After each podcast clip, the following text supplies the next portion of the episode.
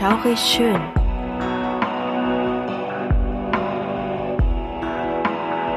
Gruselstunde per Anhalter. Der einzig wahre Podcast, der dir das Gruseln lehrt.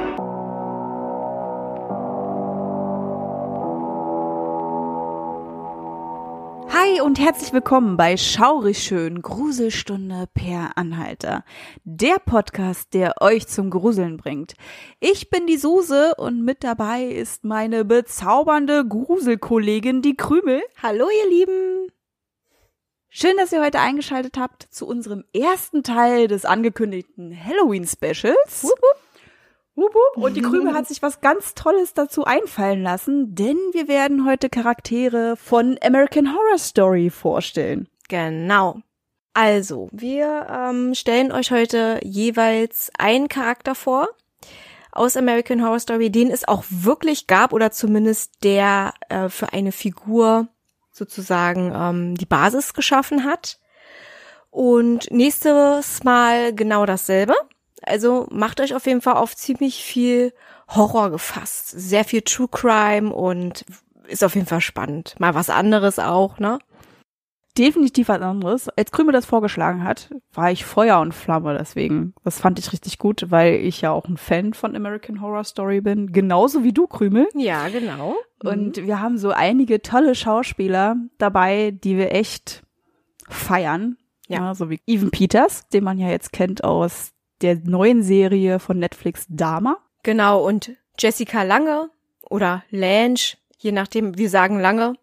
Wir sagen lange, genau. Und ja, und noch ganz viele andere, ne, die man auch sehr, sehr gerne sieht, die man dadurch auch kennengelernt hat.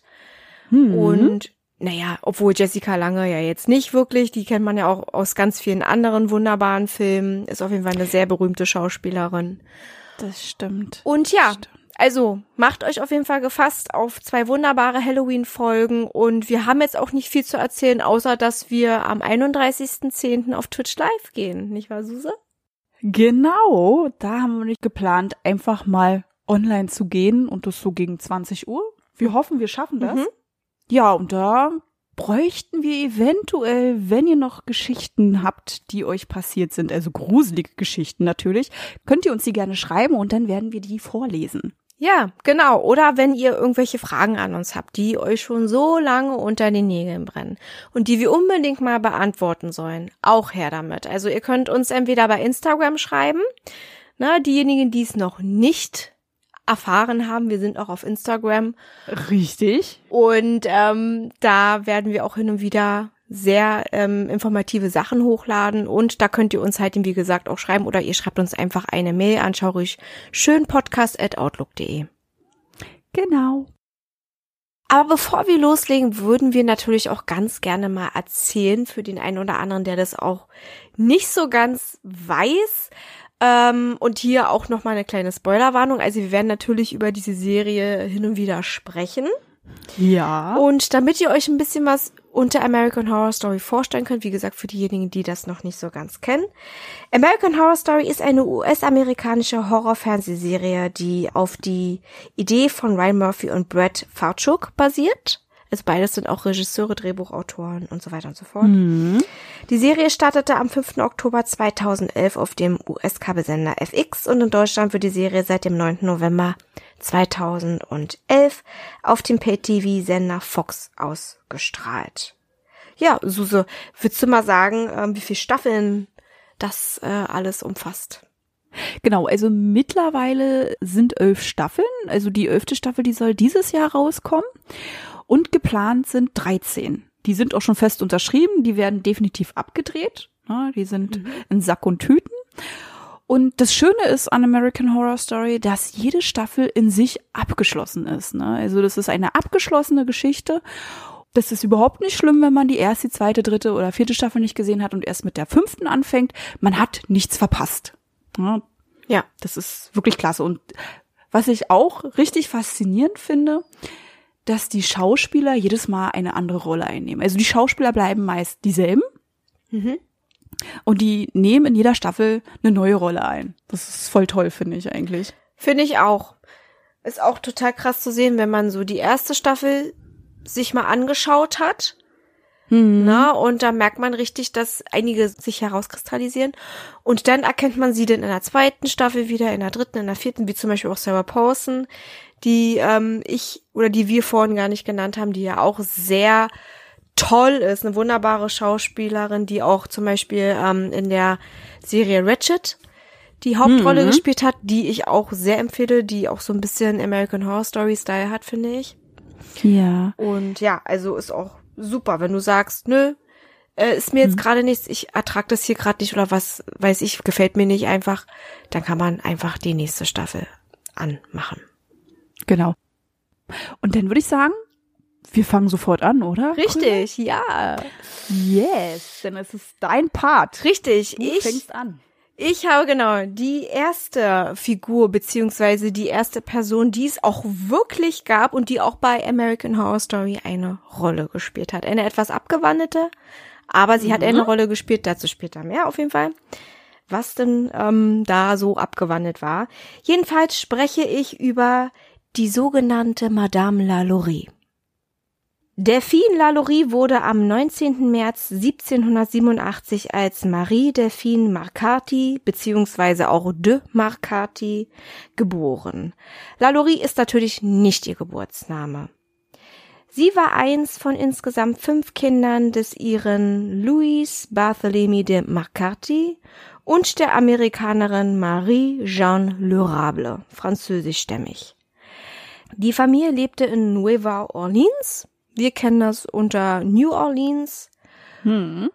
Bundesstaat ist Louisiana und damals war New Orleans noch Teil des Vizekönigreichs Neuspanien.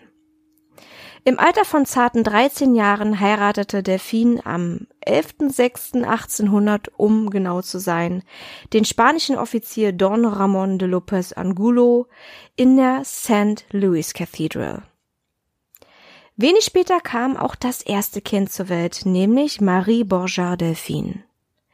Die Ehe hielt nur ein paar Jährchen, dann heiratete Marie Delphine den Bankier, Anwalt und Kaufmann Jean Blanc. Die beiden lebten in der Royal Street 400 in Nine, die in dem sogenannten French Quarter, einer feineren Gegend lag. Die beiden bekamen vier Kinder, nämlich Marie-Louise Pauline, Louise-Marie Laure, Marie-Louise Jeanne und Jean-Pierre Pauline.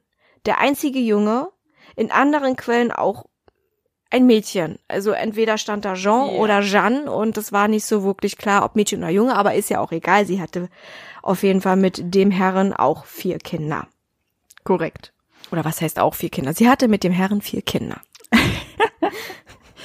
ja, und Marie Delphins Mann starb plötzlich im Jahr 1816. Neun Jahre war die Frau alleinstehende Witwe. Dann kam die Heirat mit dem Arzt Leonard Louis Nicolas Lalaurie, der ihr den bis heute bekannten Nachnamen gab. Die beiden erbauten und bezogen das berühmte Folter- und Mordhaus in der Royal Street 1140, eine zweistöckige Villa im spanischen Kolonialstil. Zwei der Töchter von Delphine lebten dort auch. Madame Lalaurie war eine angesehene Dame der Gesellschaft. Jeder kannte sie, man wusste aber auch von ihrer sadistischen Ader und dem fremden Hass. Mhm. Die Familie Lalaurie schaffte sich Sklaven an, was zu der Zeit traurigerweise völlig normal war. Jeder wohlhabende Mensch hatte welche. Das war so. Doch kein Sklave litt so sehr, wie es die Leibeigenen in dem Haus der Lalauries taten. Delphine kam einmal mit dem Gesetz in Konflikt, weil ein junges Sklavenmädchen vom Dach der Villa in den Tod sprang. Dies tat sie aus purer Verzweiflung, weil ihre Herrin, in Anführungszeichen, hinter ihr mit der Peitsche her war. Das Ganze erfolgte mit so viel Lärm, dass die Nachbarn herausgestürmt kamen und das böse Spektakel beobachten konnten.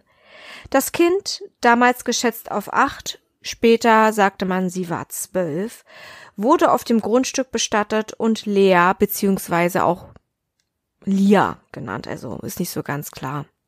Mhm. Als man nachhakte, wieso Delphine so etwas Grausames tat, meinte sie, das Mädchen hätte sie beim Haarebürsten verletzt. Daraufhin wurde Lalaurie stinkwütend und holte die Peitsche zur Strafe. Die Täterin kam wirklich glimpflich davon. Sie musste lediglich für ein unschuldiges Menschenleben eine Geldstrafe bezahlen und ihr wurden die Bediensteten weggenommen. Darunter waren neun Sklaven.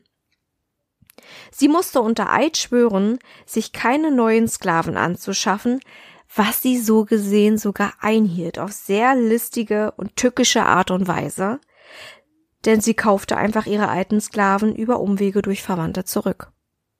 Dies musste aber natürlich geheim bleiben. Nachforschungen im Bestattungsregister ergaben, dass zwischen 1830 und 1834 zwölf Sklaven starben, darunter vier Kinder, die 13, 10, 6 und 2 Jahre wurden. Grausam. Die Todesursache wurde auch nie dokumentiert, was eigentlich schon, ja, sehr eindeutig ist. Ja, das stimmt. Das ist schon sehr merkwürdig. Ja. Mhm. Aber keiner schien so wirklich Fragen zu stellen. Jetzt fragt man sich, wurden die Bestatter oder Ärzte bestochen oder waren sie vielleicht selber irgendwie involviert und hatten Fremdenhass? Man weiß es nicht. Das wollte ich gerade meinen, das hat die wahrscheinlich teilweise gar nicht interessiert, weil es halt Schwarze waren. Ja. Ja. Und das ist einfach nur Hm. schlimm. Mhm. In der Nacht zum 10. April 1834 brach in der Küche der Lalaurie ein großes Feuer aus. Wahrscheinlich wurde es von dem dort angeketteten Sklaven absichtlich gelegt. Behörden stürmten das Haus und verlangten von den Eigentümern die Schlüssel aller Räume, nachdem der Sklave aus der Küche zum Vorschein kam.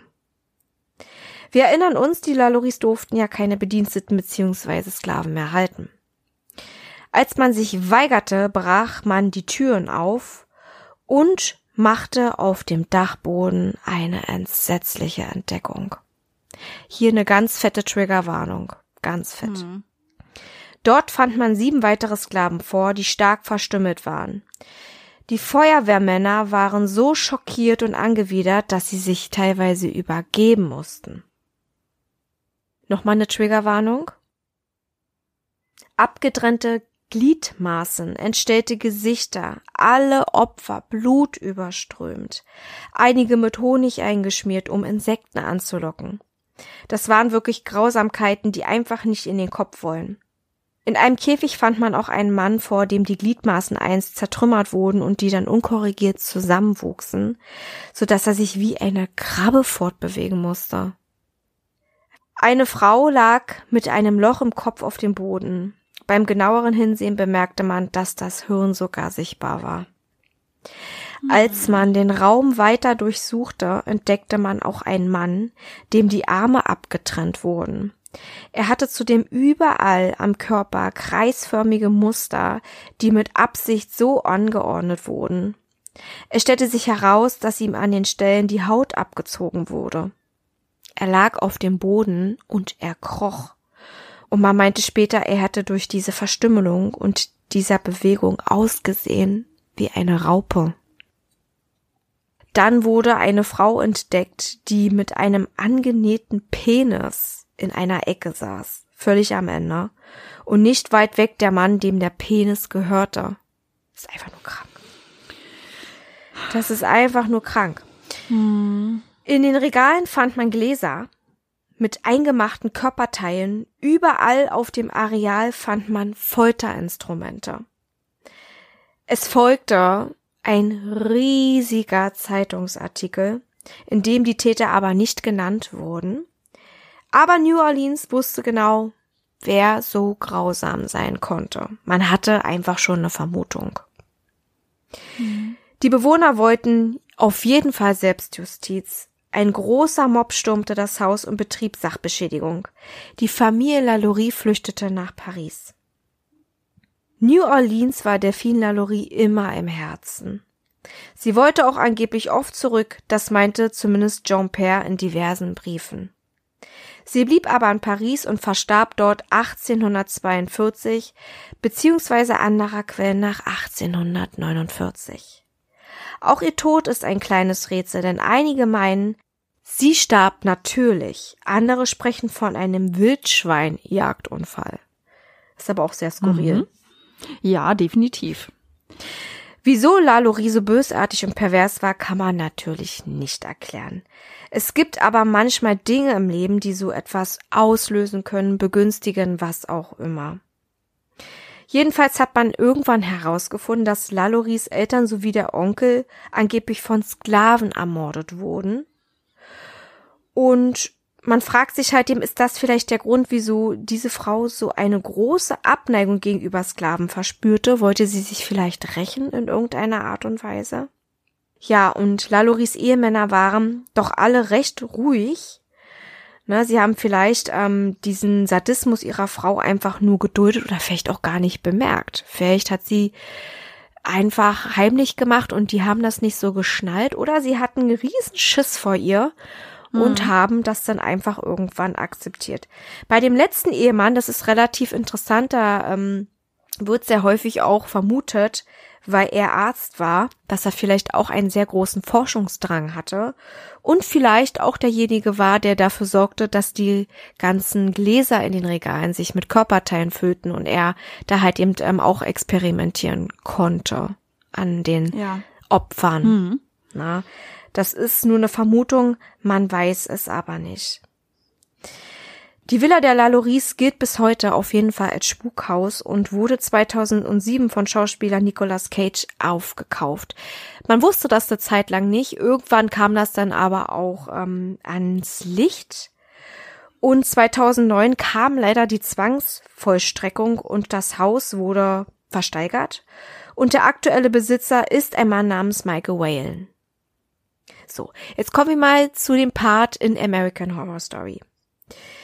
Ja, sie, Lalaurie, kommt in Staffel 3 und zwar Coven vor. Ist auch eine sehr gute Staffel, muss ich sagen. Die habe ich tatsächlich bis zum Ende geschafft. Ja. ähm, das, ähm, ja, American Horror Story, das ist manchmal, äh, ja, muss man äh, wirklich Mut zu haben. Und Coven war mhm. okay. War okay. Also da kam man durch. Also man braucht teilweise ein dickes Fell bei American Horror Story. Genau. Ja. Kommt immer auf die Staffel an. Mhm. Richtig. Ja, und Lalaurie spielte Kathy Bates, die kennt bestimmt auch jeder von euch.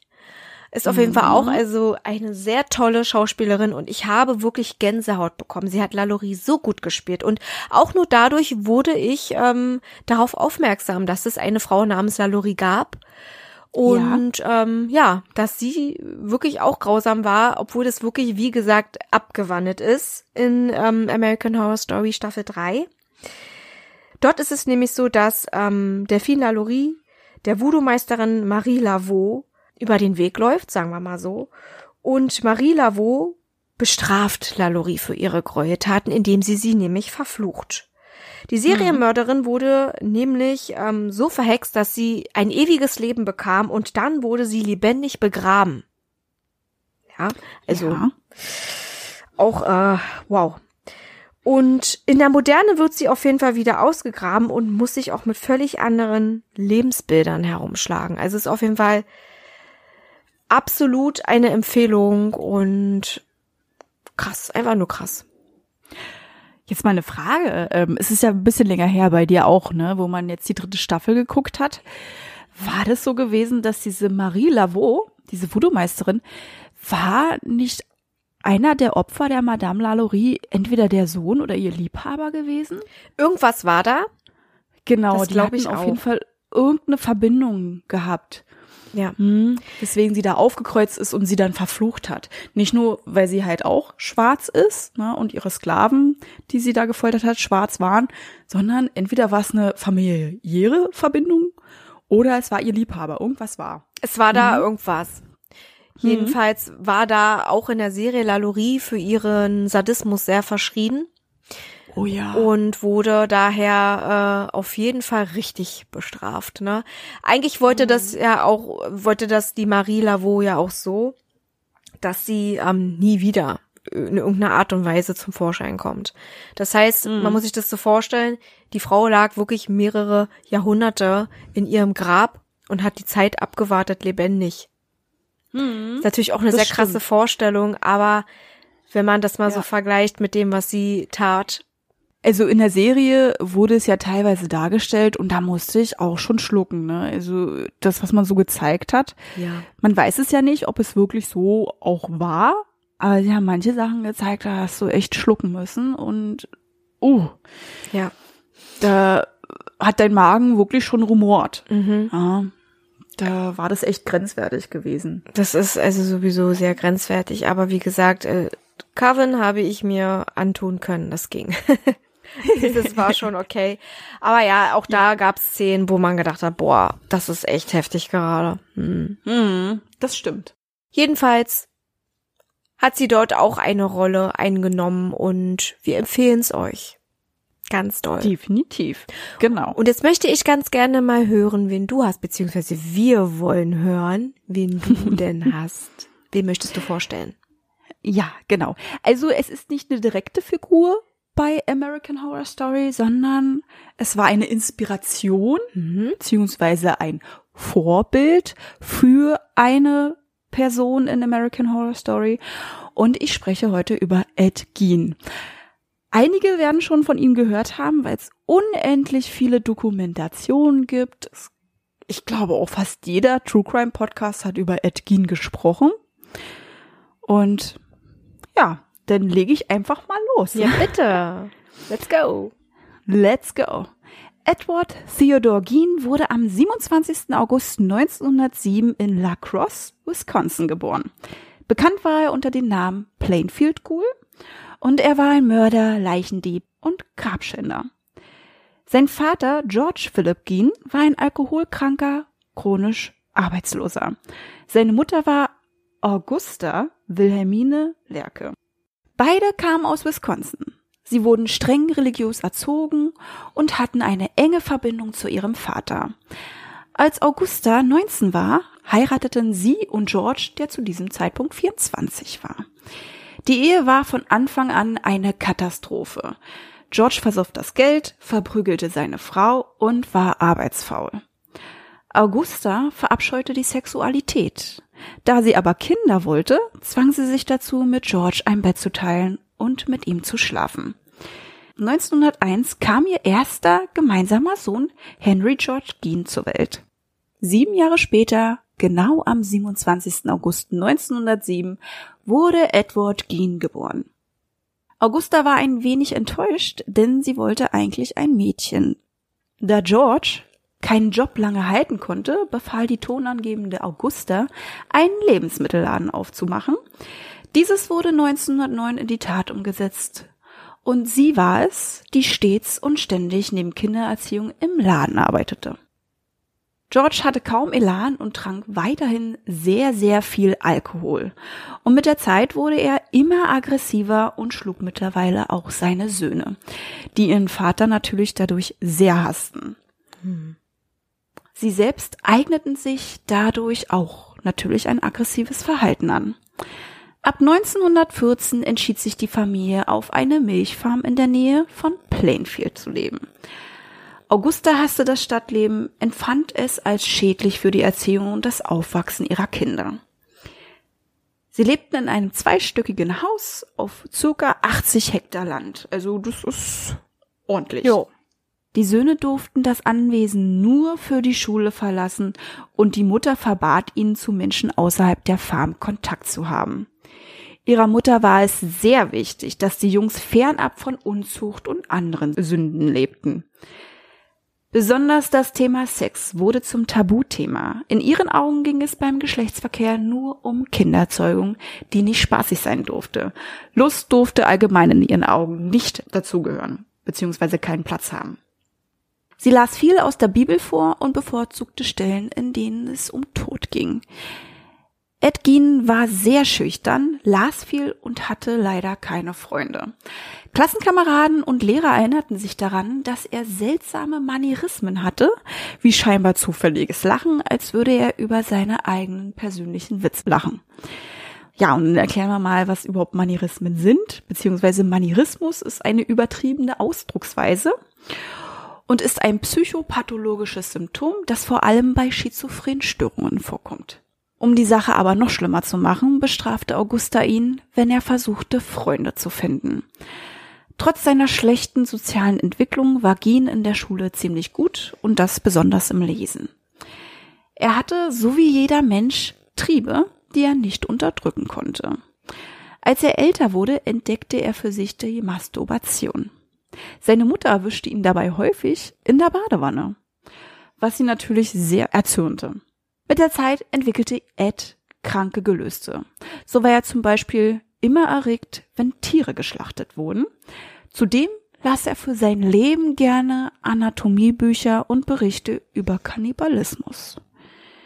1940 verstarb George Keane im Alter von 66 Jahren und somit lebte Ed nur noch mit seiner Mutter und seinem Bruder auf der Farm.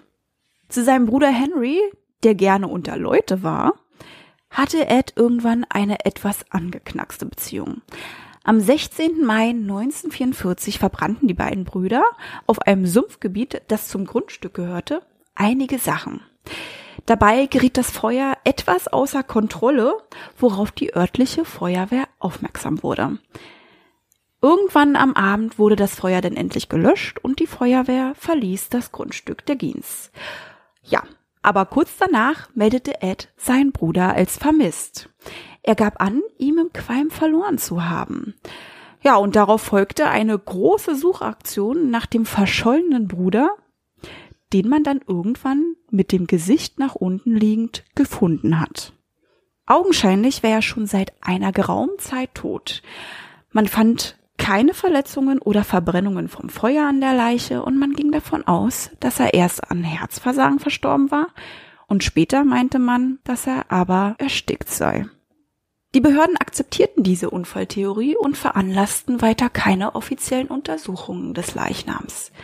Komisch irgendwie, da mhm. der Schädel von Henry blaue Flecke aufwies und deutlich demoliert war.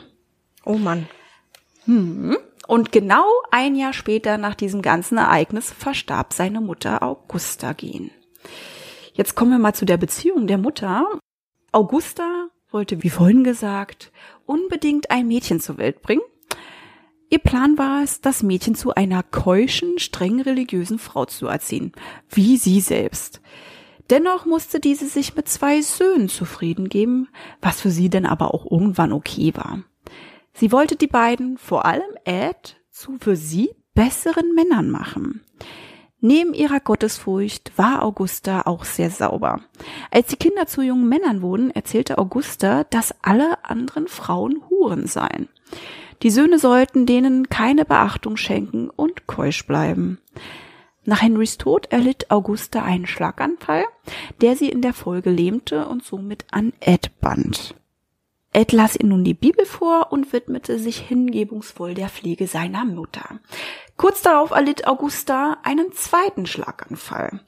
Ed erklärte, dass sie paar Tage zuvor eine Familie besuchten, bei denen sie eigentlich Stroh kaufen wollten, und der Familienvater dort einen wehrlosen Hund verprügelte worüber sich Augusta natürlich sehr echauffierte. Dieses soll wohl der Auslöser des zweiten Schlaganfalls gewesen sein und ihr Gesundheitszustand verschlechterte sich daraufhin rapide und am 29. Dezember 1945 verstarb Augusta dann im Alter von 67 Jahren. Etwa nach dem Tod seiner Mutter am Boden zerstört und fühlte sich ganz allein auf der Welt. Dennoch war es die Zeit, an der er aber auch endlich unter Menschen ging. Ed behielt die Farm und verdiente sein Geld mit vielen Gelegenheitsjobs. Und nach dem Tod der Mutter vernagelte er die von seiner Mutter genutzten Räume und ließ sie unberührt. Darunter fielen das Obergeschoss, der Salon sowie das Wohnzimmer im Erdgeschoss. Während diese Räume ungenutzt und relativ sauber blieben, wurde der Rest des Hauses zunehmend schmutziger. Ed selber lebte nur in einem kleinen Raum neben der Küche. Ja, und nun kommen wir mal zu den Morden. Ed besuchte häufig die Bar Pine Grove Tavern, geleitet von Mary Hogan. Die etwas ältere Frau ähnelte Eds Mutter und er verguckte sich natürlich sofort in sie. Irgendwann entwickelte Ed aber so eine starke Eifersucht, da Mary nicht nur ihn anflirtete, sondern einige ihrer männlichen Gäste. So kam es, dass Geen am 8. Dezember 1954 durchdrehte und Mary erschoss. Die Leiche von Mary nahm er mit nach Hause. Am 16. November 1957 folgte dann der zweite Mord. Sein Opfer war Bernice Warden, die auch diesmal Augusta sehr ähnlich sah. Sie war die Besitzerin des Plainfield Baumarkts und etwa von ihr angewidert, da er wusste, dass sie für zwei gescheiterte Ehen verantwortlich war. Und sogar damit den Selbstmord einer betrogenen Ehefrau. Geen erschoss die 58-Jährige und hing sie ausgeweidet in seinem Schuppen auf. Mhm. Bernice Wardens Sohn, Deputy Sheriff Frank Warden, betrat den Laden gegen 17 Uhr und fand die Kasse des Ladens offen vor und entdeckte sogar Blutflecken auf dem Boden. Frank Warden erzählte den Ermittlern, dass Geen am Abend vor dem Verschwinden seiner Mutter am Laden gewesen sei und dass er am nächsten Morgen für eine Gallone Frostschutzmittel hätte zurückkommen sollen. Ein Verkaufszettel für eine Gallone Frostschutzmittel war die letzte Quittung, die Warden an dem Morgen schrieb, an dem sie verschwand. Am Abend desselben Tages wurde Geen in einem Lebensmittelgeschäft in West Plainfield verhaftet und das Was Hara County Sheriff Department durchsuchte die Geen Farm. Ja, Mhm. Neben den beiden Frauenleichen fand die Polizei später auch noch andere Leichenteile. Und da würde ich jetzt auch mal eine Triggerwarnung aussprechen, weil das ist nicht für schwache Nerven. Nee. Denn die fanden genau Folgendes. Ganze menschliche Knochen und Fragmente sowie ein Papierkorb aus menschlicher Haut, menschliche Haut, die mehrere Stuhlsitze bedeckten, also Hussen, Totenköpfe auf seinen Bettpfosten, weibliche Schädel teilweise mit abgesägten Spitzen, Schalen aus menschlichen Schädeln, aus denen seine Tiere fraßen. Das, was ich richtig krass finde, ein Korsett aus einem weiblichen Oberkörper, der von den Schultern bis zur Taille gehäutet war. Leggings aus menschlicher Beinhaut, Masken aus der Haut weiblicher Köpfe, Mary Hogans Gesichtsmaske in einer Papiertüte sowie ihren Schädel in einer Kiste. Und Mary Hogan war ja das erste Opfer. Und Bernice Wardens ganzer Kopf und ihr Herz in einer Plastiktüte vor Gins Ofen. Und Bernice Warden war das zweite Opfer. Dazu fanden sie aber noch mehrere weibliche Genitalien, das Kleid eines jungen Mädchens, das er wohl ausgegraben hatte, ja, jetzt kommen wir noch mal zu einem richtigen Hammer. Krübel und ich haben uns da schon drüber unterhalten. Mhm. Ein Gürtel aus weiblichen Brustwarzen. Den man auch übrigens finden kann, wenn man den googelt. Und das ist wirklich echt krasser Scheiß. Ja, ja. Ihr könnt den googeln, aber wir empfehlen es euch nicht. Vier Nasen, ein paar Lippen auf einem Schaufensterschirm mit Kordelzug, ein Lampenschirm aus der Haut eines menschlichen Gesichts und Fingernägel von weiblichen Fingern. Ja, Krass. ein heftiger Fund auf jeden Fall Das auf ist dieser so Farm. krass, die, diese Vorstellung. Ich habe ja wirklich permanent jetzt gerade Kopfkino gehabt. Ja, Ey. ja, ich auch.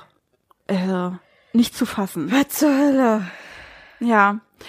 Und ja, er hatte das alles nur, weil Geen Gräber geplündert haben soll. Und das hat sich tatsächlich ausschließlich um Frauen gehandelt. Zudem schien Ed die Leichen zu essen, stritt aber Nekrophilie ab. Ja, also er hat sie gegessen, aber ja, nicht sexuell missbraucht oder berührt. Gott. Ed kam ins Gefängnis, wo er dann auch verhört wurde, und er gab die Morde zu, wirkte dabei aber ganz gelassen, da er der festen Überzeugung war, nichts Falsches getan zu haben. Man erklärte den Mann für schuldunfähig und brachte ihn in eine Psychiatrie.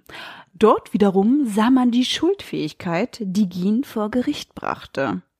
Und dort wiederum wurde er für schuldig, jedoch böse psychisch krank erklärt. Nach dem Gerichtsurteil musste Geen in die Psychiatrie, in der er am 26. Juli 1984 infolge einer Krebserkrankung starb. Nun kommen wir mal zu American Horror Story.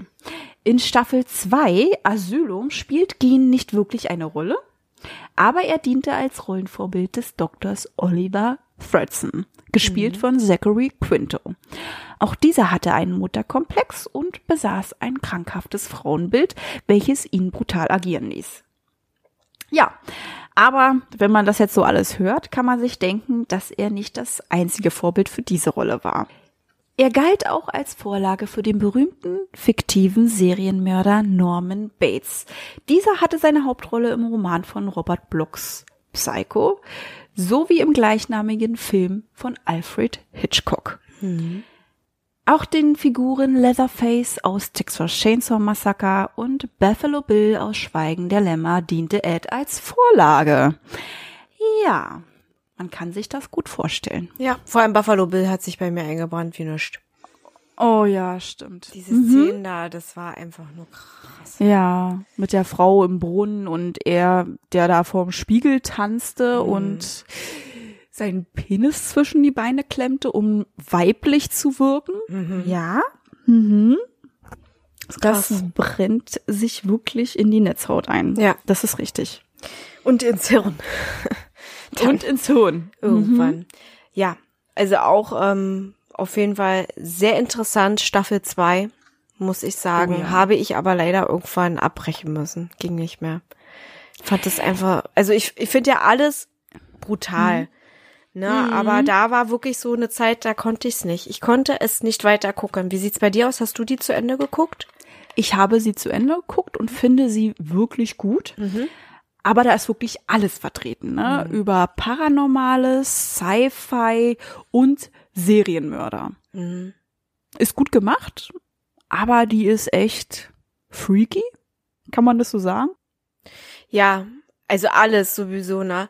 Und natürlich auch so, was mich auch ganz mit ganz besonders doll ähm, geschockt hat, war auch so wie, also da auch nochmal zu sehen, wie die damals auch mit ähm, homosexuellen Menschen umgegangen Oh sind. ja. Na, das war auch so Ja. schlimm, ähm, weil, weil man dann dachte, das ist eine Erkrankung, die kannst du heilen und solchen Quatsch. Ja. Ähm, das war einfach nur furchtbar, ne? Und äh, dann dies Mhm. und das und jenes und es kam, war mir dann irgendwann auch zu viel. Ich musste das dann wirklich abbrechen. Also Mhm. ich bin wirklich nicht empfindlich, aber da bei American Horror Story habe ich wirklich hin und wieder bei der einen oder anderen Staffel gemerkt, ich muss da erstmal einen Cut machen. Hm. Das ist so. Auch bei ähm, Hotel, Hm? hieß doch glaube ich Ja. Hotel, ne? Ja. Hotel hieß die, genau. Ist auf jeden Fall auch eine Empfehlung wert, um es einfach mal zum Abschluss zu bringen, würde ich sagen, oder? Hm, definitiv. Also wir haben ja natürlich so, wie wir das ja auch immer gerne machen, zwischendurch mal so ein bisschen darüber gesprochen. Also wenn wir ja das angeschnitten haben mit American Horror Story und was die da eigentlich von einem Part einnehmen. Und Ja. haben ja hin und wieder natürlich auch schon gesagt gehabt, wie wir das finden. Hm. Ähm, ich würde jetzt einfach mal sagen, Ed Gein hatten wir zum Schluss, dann werden wir jetzt einfach mal ein bisschen äh, mit ihm starten. Jetzt in der Okay. Diskussionsrunde, Suse, du hattest ja ähm, das Thema, ne, du solltest das ja dann halt eben für dich ausarbeiten und gucken und Mhm. machen und tun ähm, und Ja. das so formulieren. Ähm, ja, ist das eigentlich so typisch, was da so abgelaufen ist? Also typisch Serienmörder, auch in seiner Kindheit und alles. Ähm, vielleicht kannst du ja Mhm. mal so ein bisschen erklären, erzählen, was dir so durch den Kopf geht. Also, das erste, was mir durch den Kopf geht, finde ich, wie krass er eigentlich war. Was er sich einfallen lassen hat. Und dass man einfach merkt, dass er sich sehr einsam fühlt. Also seine Mutter ist verstorben, danach geht er auf den Friedhof, gräbt da Leichen aus und verteilt sie so in seine Wohnräume. Ne? Er hat sie zwar zu etwas anderen verarbeitet, aber er hat dann nicht alleine gelebt. Also ich finde, es wirkt sehr einsam. Er hat ja auch gemeint, dass seine Mutter wirklich die Welt war für ihn. Sie war auch das Beispiel für eine perfekte Frau. Ne? Er wollte unbedingt eine Frau, wie sie eine war. Er hat sie aber nicht gefunden. Man hat dann halt gemerkt, dass er dann regelmäßig, regelmäßig will ich nicht sagen, aber er ist dann eskaliert, ne? wo er dann eine Frau gefunden hat, die, die seiner Mutter ähnlich sah, die dann aber doch aus dieser Rolle fiel und wie wir schon darüber mal gesprochen hatten, wir haben uns ja vorher schon mal drüber unterhalten, das ist nicht unsere erste Unterhaltung, dass diese Frauen doch diese Position eingenommen haben, wie die Mutter das gesagt hat. Ja, und vor äh, prophezeit hatte sozusagen, dass sie Huren sind und dass sie einen nur verführen wollen und böse sind und man soll sich bloß nicht drauf einlassen und die haben das tatsächlich dann für ihn bewahrheitet und er wollte sie dann, wie es aussieht, umbringen. Aber irgendwie wollte er sie aber auch behalten. Ne? Er hat ja dann aus, aus den Leichenteilen etwas gemacht, das bei ihm bleiben konnte. Ja. Also er hat etwas für die Ewigkeit geschaffen.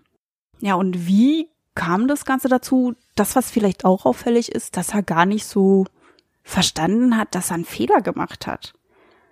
Das war ja auch sehr auffällig gewesen und da bin ich der Meinung, da Ed ja eine recht schwierige Kindheit hatte und ein schwieriges Elternhaus.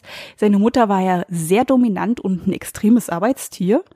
Ja, die hat ja irgendwie für die Familie geackert, weil der Vater nicht dazu in der Lage war. dass bei Ed als Kleinkind schon die sozialen Gefühle irgendwie, die man miteinander entwickelt, dass denen die gefehlt haben. Hm. Irgendwo. Ja.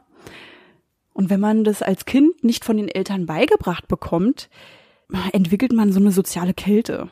Ja, man hat dann keine Empathie, man hat dann auch keine Gefühle vor andere. Und das ist sehr auffällig.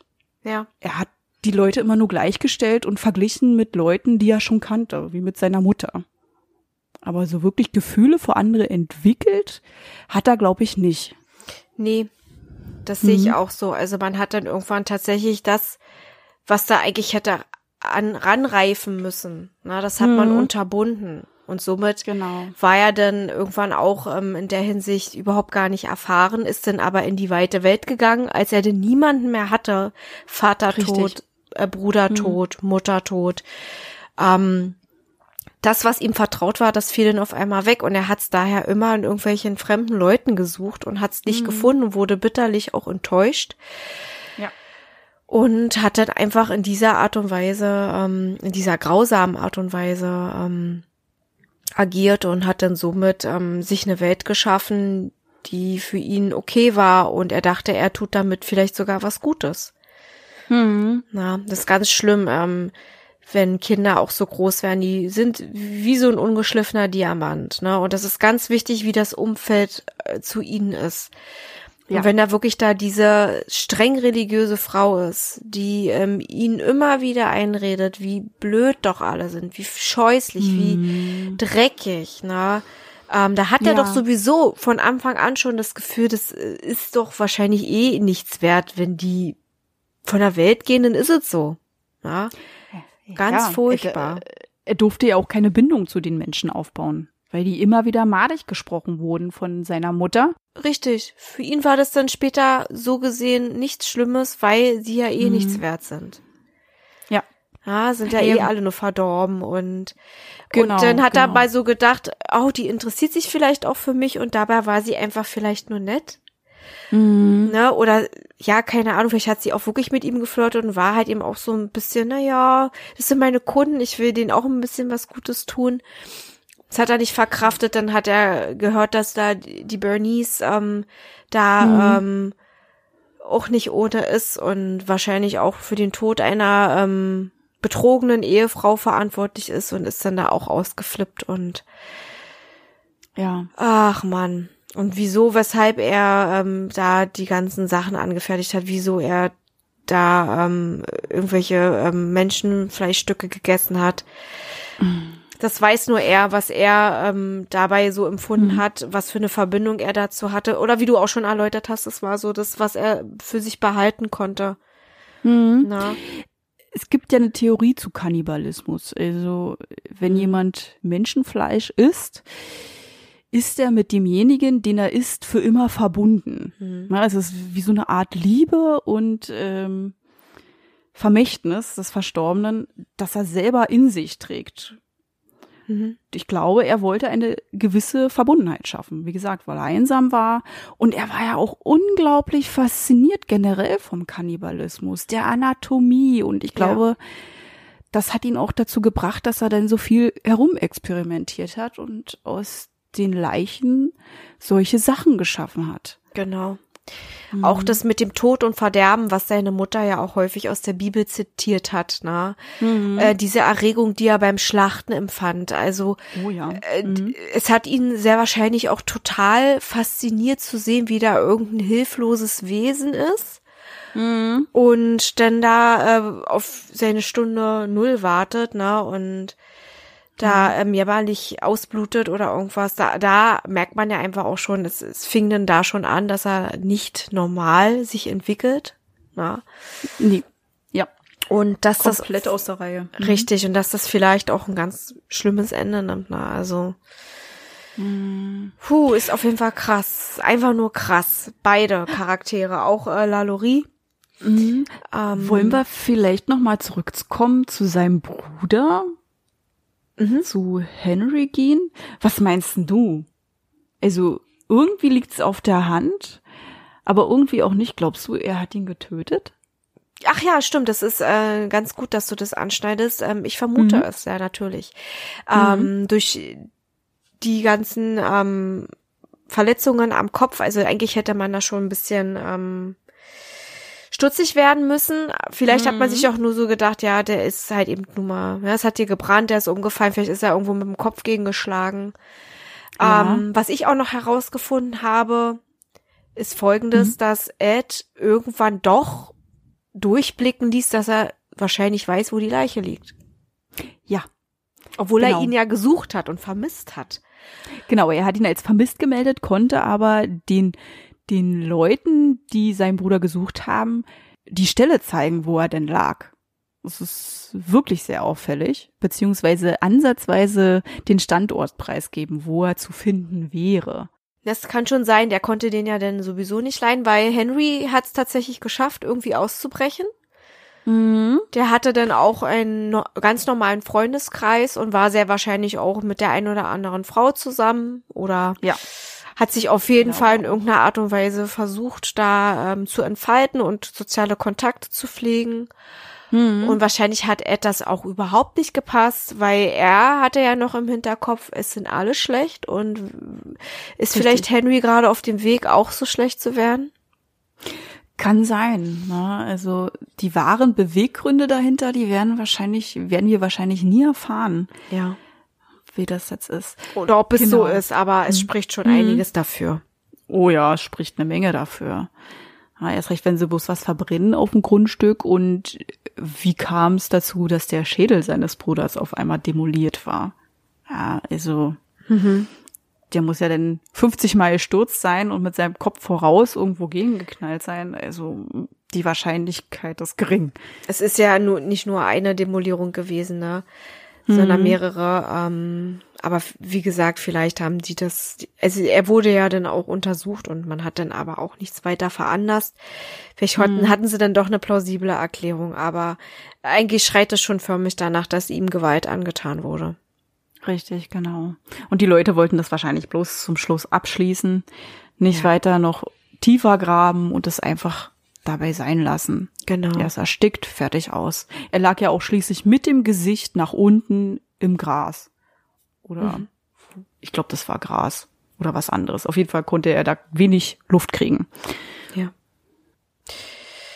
Ja, und ich finde, die beiden Figuren, die wir da vorgestellt haben, die haben eine gewisse Ähnlichkeit. Ja, die Lalaurie, die hat es an lebenden Menschen gemacht, diese Experimente, und Ed Gein hat es eher an Toten gemacht. Aber sie haben eine Ähnlichkeit, finde ich. Okay. Mhm. Also sie sind beide grausam gewesen nein, und krank und diese Experimente mit der menschlichen Anatomie, was kann ich daraus machen? Klar Ja. hat Ed irgendwo denn Gegenstände daraus gefertigt, wie Masken, Stuhlhussen, den berühmten Nippelgürtel. Und die Lalaurie hat halt das an Mensch, äh, also an lebendigen Menschen gemacht. Ne? Hat den die Arme gebrochen oder die Arme abgeschnitten, hat den Hautteile entfernt. Ich finde, die haben trotzdem irgendwie von der Vorgehensweise Ähnlichkeiten. ja, ähm, bei Lalaurie Mhm. hat mich natürlich, äh, es ist ja eine ganz andere Zeit. Es ist immer so schwierig, sich da hinein Ja. zu versetzen.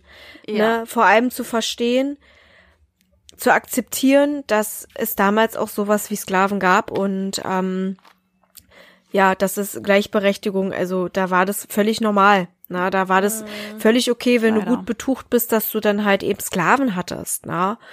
Und das war ja schon schlimm genug, aber dass du denen auch noch das bisschen Leben, was was die ja sowieso nicht frei bestimmen können, auch noch so so grausam gestaltest. Mhm. Na, das ist einfach nur ganz, ganz furchtbar gewesen. Auch das Mädchen, was da vom Dach sprang, weil sie so eine Angst hatte und ähm, ja, ja, wahrscheinlich auch wusste, was sie erwartet, wenn sie ihr in die Hände, ähm, also wenn sie bei ihr dann quasi in die Hände kommt. Mhm. Ähm, dann, ähm, ja, die ganzen Leute, die denn da auf dem Dachboden waren und da auf übelste Art und Weise gequält wurden. Ähm, ich vermute auch, dass Luis äh, seine Hände mit im Spiel hatte. Oder Louis. Ja. Je nachdem, ob man es hm. französisch ausspricht. Ähm, und ja, ich kann mir auch nicht vorstellen, dass die anderen Ehemänner das nicht geschnallt haben. Wenn sie damals schon sowas gemacht hat, man weiß ja nicht, wann es anfing, wann es, das ist die wann Frage, es aufhörte, ne? ja, aber hm. Obwohl da ja. weiß man ja auch nicht, inwieweit sie da äh, in Paris ähm, vielleicht auch weitergemacht hat, ne? Ich glaube aber, in Paris war das gar nicht mehr so gang und gäbe. Na, ähm, in den Vereinigten Staaten war das noch krass gewesen mit Sklaven zu dieser Zeit. Das stimmt. Ähm, mhm. Aber ich glaube dennoch nicht, dass man das einfach von heute auf morgen ausstellen kann. Dass sie bestimmt in irgendeiner Art ja. und Weise das ausleben konnte. Wenn ich auch so höre, sie ist vielleicht bei einem Wildschwein ähm, Jagdunfall, Jagdunfall gestorben. Mhm. Vielleicht hat sie mhm. denn darin auch in irgendeiner Art und Weise ihre Befriedigung gefunden, dass sie gejagt hat. Ähm, Mhm. Na, auch das mit den ähm, Sklaven, die ihre Eltern wahrscheinlich umgebracht haben ähm, und ihren Onkel. Mhm. Ähm, oder nicht wahrscheinlich, angeblich wollte ich eigentlich sagen. Also nochmal. Mhm. Auch das mit den Sklaven, die angeblich ihre Eltern und ihren Onkel umgebracht haben.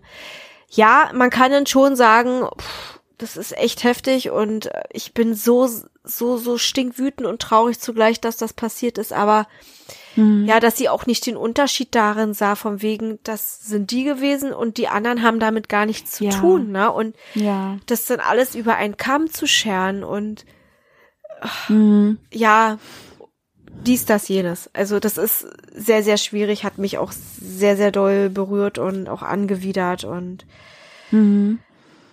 puh. es nimmt einen auf jeden Fall mit. Ja, und ja. man kann sich überhaupt nicht vorstellen, was die Leute da erlitten haben und wie sie sich gefühlt haben müssen, dort oben eingesperrt zu sein und die schlimmsten Qualen und Schmerzen zu erleiden. Ja. Das Krasse ist ja, ähm, das war denen ja irgendwo bekannt, dass sie sadistisch ist und dass sie irgendwie doch fremdenfeindlich war. Außen hat sie zwar manchmal irgendwie so gewirkt, als wäre sie voll lieb, gerade zu Sklaven. Die soll irgendwie auch mal zwei Sklaven befreit haben. Die Frage ist aber, in welcher Zeit war das, ne? War ja. das, bevor sie den Herrn Lalaurie getroffen hat oder war es währenddessen, weil sie vielleicht den Schein wahren wollte? Mhm. Das ist die Frage. Und es kam irgendwann mal jemand vorbei, der das prüfen sollte. Weil die haben auch, trotz Sklaven hatten die bestimmte Auflagen. Ganz komisch. Und der ist durchs Haus gegangen und er hat nichts Auffälliges gefunden. Hm. Wobei ich mich frage, wie kann dem das nicht auffallen? Ja. Wenn da wirklich nichts war, vielleicht hat sie dann auch wirklich später angefangen damit. Also mhm. vielleicht war es mal so, dass sie hier und da zugehauen hat oder ähm, ja.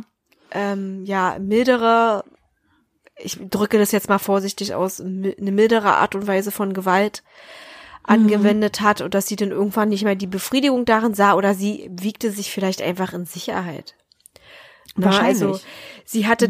dann Besuch und die Sklaven waren ja nicht ohne Grund angekettet. Mhm. Ähm, oder auf dem Dachboden, weil sie sollten ja nicht gesehen werden. Ne? Und die Leute wurden dann natürlich durch den Brand aufmerksam, was natürlich auch sehr krass ist, weil derjenige, der da angekettet war, hat tatsächlich äh, ja, mhm. sein Leben aufs Spiel gesetzt, aber es war die einzige Möglichkeit, einen Hilferuf auszusenden. Also ich vermute auch, dass das Absicht war, dass er mit Absicht das Feuer gelegt hat, in der Hoffnung, mhm. dass, wenn nicht er befreit wird, dann vielleicht die anderen. Genau, ne? genau. Also der hat Richtig. wirklich auch in Kauf genommen, ich sterbe, aber dafür meine Mitmenschen, die werden hier befreit. Ja, also Ja, die hier auch aber- gefangen werden und Ich glaube, das war ihm aber egal gewesen, weil beides irgendwo positiv gewesen das wäre. meine für ich ihn. ja. Er hat, er hätte es Mhm. in Kauf genommen. Hauptsache die Richtig. anderen werden befreit. Die anderen. Na, oder er wird von seinem Leib befreit durch den Brand. Oder so. Hm. Ja, obwohl es eine furchtbare Art und Weise ist zu sterben. Aber manchmal sind Ja. Menschen so verzweifelt, da wählen die Mhm. einfach das geringere Übel, die für, für sie geringere Übel, ne? Also Ja. es, ich muss da auch immer wieder, ist jetzt zwar ein ganz anderes Thema, aber wenn ich Mhm. daran denke, an dieses, ich nehme lieber das als das, an das World Trade Center denken. Oh ja. Ist, oh ein, Gott. ist jetzt wirklich ein ganz, ganz eigentlich blöder Vergleich, aber ich will den einfach, ich würde es einfach mal so anmerken, also dass die Leute tatsächlich in den Tod gesprungen sind, um nicht zu sterben quasi. So, um es Mhm. einfach mal so bescheuert auszudrücken, aber eine Ja. andere Möglichkeit siehst du manchmal nicht. Dann willst du lieber Ja. das nehmen als das. Und manchmal ist es auch einfach nur eine Hauruck-Aktion, weil du so verzweifelt bist. Naja, oder die wollen das Unausweichliche äh, beschleunigen. Ja, lieber gleich Oder so, sterben, als ja. qualvoll zu sterben. Und man weiß dann nicht, wie lange die Prozedur vonstatten geht. Genau, bei Lalaurie war das ja eindeutig, dass das auf jeden Fall eine sehr langwierige Mhm. und quälende Art und Weise ist. Ja. Einfach so, weil ihr einfach so danach ist. Ja, weil sie vielleicht hier und da irgendeinen Hass verspürt hat und das jetzt ausleben will, sich rächen Mhm. will an Menschen, die damit nichts zu tun haben. Und da hat auch irgendeine Hautfarbe nichts mit zu tun. Äh, aber gut, das ist ja eine Thematik, äh, das war ja damals egal. Die wurden einfach als Sklaven genommen, Punkt aus Ende Geländer. Na, da hat Ja. man auch nicht äh, weiter irgendwas hinterfragt, traurigerweise. Hat sie ja das einfach alles so genommen und verglichen. Und Richtig. ähm, und dabei Mhm. ist halt eben das Schlimme, das ganz Furchtbare entstanden. Und sie ist, ähm, sie hat wahrscheinlich auch noch ein relativ schönes Leben in Paris geführt, ohne irgendwie da mal irgendwann, ähm, ja, Mhm. angeprangert zu werden. Traurigerweise. Ich glaube, sie hat auch wahrscheinlich nicht verstanden, warum sie nicht wieder zurück nach New Orleans konnte oder durfte. Das hat ja irgendwie die Familie unterbunden, weil sie halt so eine große Kacke gebaut hat. Und sie hat es gar nicht so als schlimm empfunden. Für sie waren Sklaven äh, Menschen niedriger Klasse, die sie behandeln konnte, wie sie es wollte. Und das ist aber nicht der Fall. Und das darf es nicht geben. Ja, da fehlte halt eben auch die Empathie. Richtig, da fehlt die Empathie. Aber sie hat ja nicht allein in diesem Anwesen gelebt, sondern noch mit ihrem Mann Lalaurie, der ja natürlich Arzt war.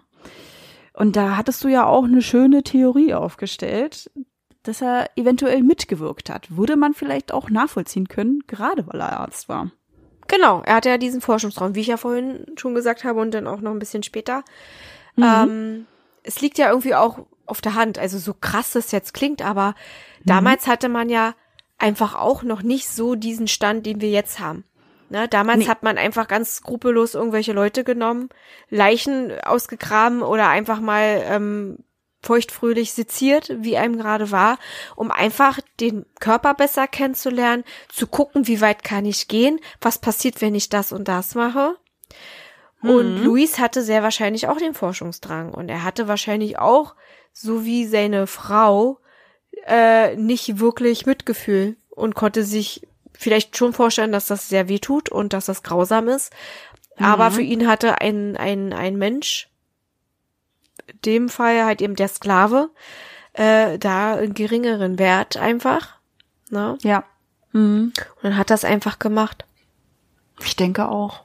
Ich denke auch, dass er nicht unschuldig war. Das sind zwar jetzt Anschuldigungen, die man nicht nachweisen kann, aber irgendwie mit diesen Arme brechen und dass sie selbst wieder zusammenwachsen und das äh, mit dieser Krebsstellung und all sowas, das hat irgendwie, weiß ich nicht, so so, so Forschungsdrangfieber, finde ich. Na, auch diese ganzen Gläser mit den eingemachten Organen. Ja. Na, die Ja. findest du ja auch hier in unserem ähm, Berliner Medizinischen Historischen Museum. Mhm. Ähm, ist ja dann auch so, man hat's ja dann eingemacht, um das halt eben immer wieder sich anzuschauen, ähm, für die Nachwelt einfach ähm, haltbar zu machen. Ja. Ähm, das klingt schon sehr danach, ähm, hier, wie ein Mediziner halt eben so agiert, wenn er irgendwas findet, was er ganz interessant findet und festhalten will. ja. Dass man sich Richtig. auch anschauen kann, weil man kann ja nicht alle Tage äh, das vielleicht sehen, sondern nur dann. Ne? Mhm. Ja, aber dafür mussten dann halt eben unschuldige Menschen ihr Leben lassen. Hm, richtig, genau. Wollen wir vielleicht mal zu dem Thema kommen, welches ich richtig krass finde? Du meinst auch krass? ist ja alles krass. Ach so, ja auch.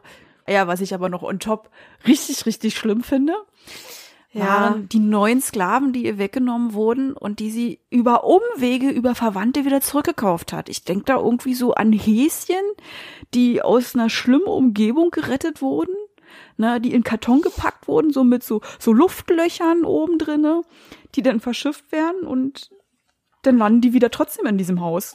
Und dann werden sie ausgepackt und denken, ich bin ja immer noch hier, ja. Ja, das ist echt furchtbar. Das stelle ich mir auch so vor, wie sie denn sich gefreut haben, dass, dass, Ja. äh, dass, dass da wirklich jemand das gesteckt hat und Mhm. äh, erzählt wurde, wie grausam sie ist und dass da auch äh, wirklich ein Kind vom Dach gesprungen ist wegen ihr und das Leben dadurch verlor und dann dachten sie, sie sind, also frei waren sie ja dann wahrscheinlich immer noch nicht, aber sie hätten wahrscheinlich alles andere lieber genommen als die Laloris. Ja.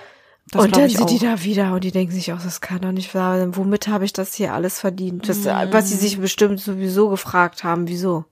Was soll Ja. das? Was soll weil ich das, anders aussehe? Wa- Warum werde ich so behandelt? Und dann sind die auch noch da. Wieder dort. Ja, richtig. Aber das Schlimme ist, den hat man, den Menschen hat man damals das so eingeprügelt, dass sie Menschen zweiter Klasse sind und dass das vollkommen normal ist, dass sie versklavt werden, was richtig krank ist. Ja, die sind ja in dieser Umgebung denn aufgewachsen. Sie haben natürlich schon gemerkt, dass das nicht fair ist, dass das Ja, natürlich. keine richtige Richtig. Denkweise ist und keiner kann sich Mhm. aussuchen, wie er ausschaut. Keiner äh, äh, liegt im Bauch seiner Mama und sagt so, ich werde jetzt einfach mal so und so. Das funktioniert nicht. Und selbst wenn du dir das aussuchst, keiner hat Mhm. das Recht, dich so zu behandeln, wie ihm gerade ist. Furchtbar auch zu behandeln, ja. Na, und Ja. Ist ein, ein sehr, sehr schlimmes Thema. Und äh, wie gesagt, wenn du dann auch noch ähm, das Pech hast und dann auch noch dahin kommst, Mhm. wo man das wirklich so auslebt, so auslebt und einfach dich benutzt wie so ein Stück Dreck und einfach macht und tut und überhaupt nicht daran denkt, dass du Gefühle hast. Ähm, schlimm. Ja. Das klingt so ein bisschen, als wurden denen die Gefühle abgesprochen, genauso wie deren Rechte abgesprochen wurden. Ne? Genau. Alles. Es wurde ihnen einfach Alles. alles, alles, abgesprochen, weggenommen. Die Kinder, die dann da auch starben, ja, die waren da wahrscheinlich auch mit ihren Eltern. Und das ist einfach nur schlimm. Auf jeden Fall ein sehr, sehr dunkles Kapitel der Menschheit und man hofft einfach nur, dass sich sowas nicht nochmal wiederholt. Genau. Ja. Das hofft man. So, Ja. Krümel, jetzt haben wir ja intensiv darüber gesprochen und wollen wir jetzt mal zu unserer Grusel- und Wahrheitsskala kommen. Können wir sehr gerne machen. Obwohl die Wahrheitsskala. Wahrheitsskala, ja, genau. Ich sagen. Eigentlich macht die da jetzt nicht Sinn. Also die gab es ja nun mal, die Leute. Ja, richtig. Ähm, und Gruselskala ist auch so ein bisschen schwierig, äh, weil. Wir können die ja beziehen auf das, weswegen wir überhaupt dieses Halloween-Special machen, auf die American Horror Story Staffel. Ja, Ja? das könnten wir machen, weil die Leute an sich sind natürlich furchtbar und gruselig gewesen. mhm. Wir haben ja vorhin schon darüber geredet, ne, die eine oder andere Staffel ähm, musste ich zum Mhm. Beispiel abbrechen. Wie gesagt, Coven habe ich geguckt und ich finde Lalaurie, gespielt von Kathy Bates, so unheimlich und so einprägend gewesen, dass ich wirklich erst danach geguckt habe.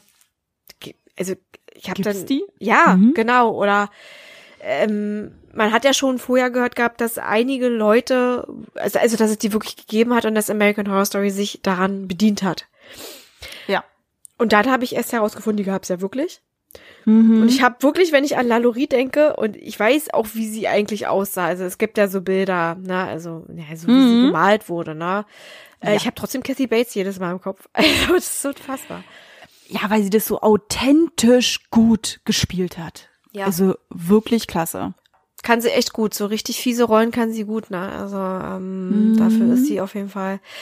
Ja, und Ed Gein, wie gesagt, auch grausam und krass der Mensch. Und ähm, er diente ja, wie du auch schon gesagt hast, als Vorlage eher. Und natürlich gibt's auch Mhm. den einen oder anderen ähm, Podcast, der darüber spricht. Oder gibt bestimmt auch Filmfiguren, äh, Ja. die das richtig nachspielen.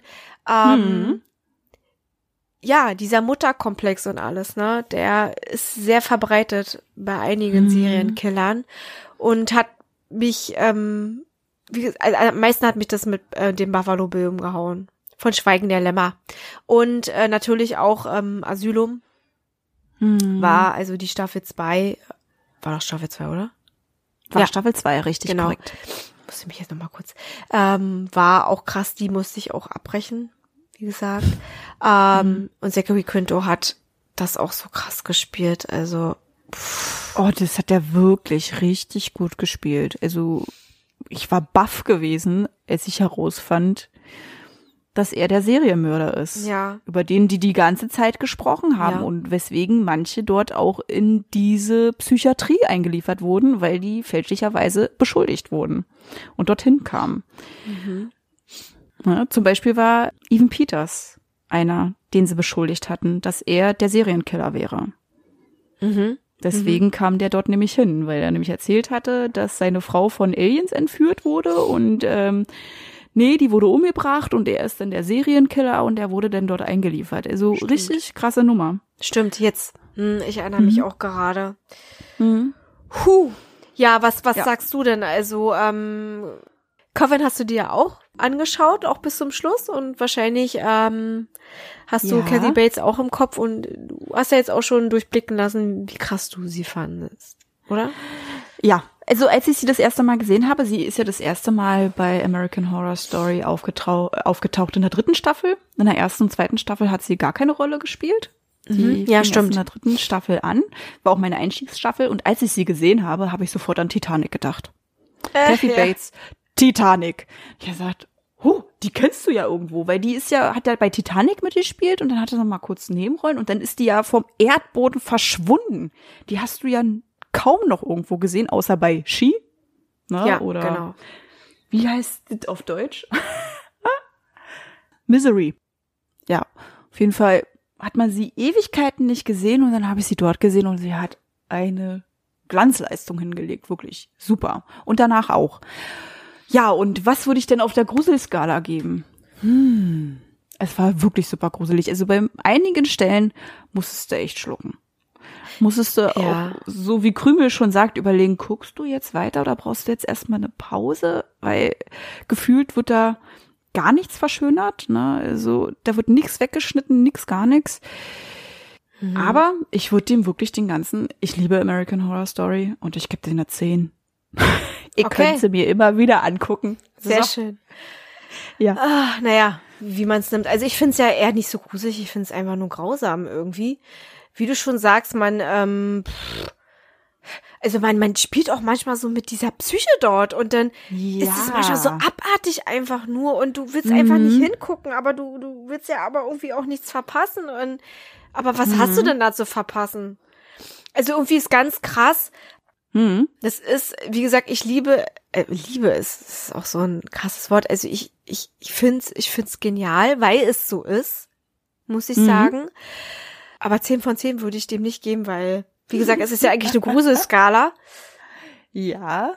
Und dadurch, dass ich oftmals auch so richtig angewidert war, würde ich es da wirklich eher so eine 8 von 10 geben.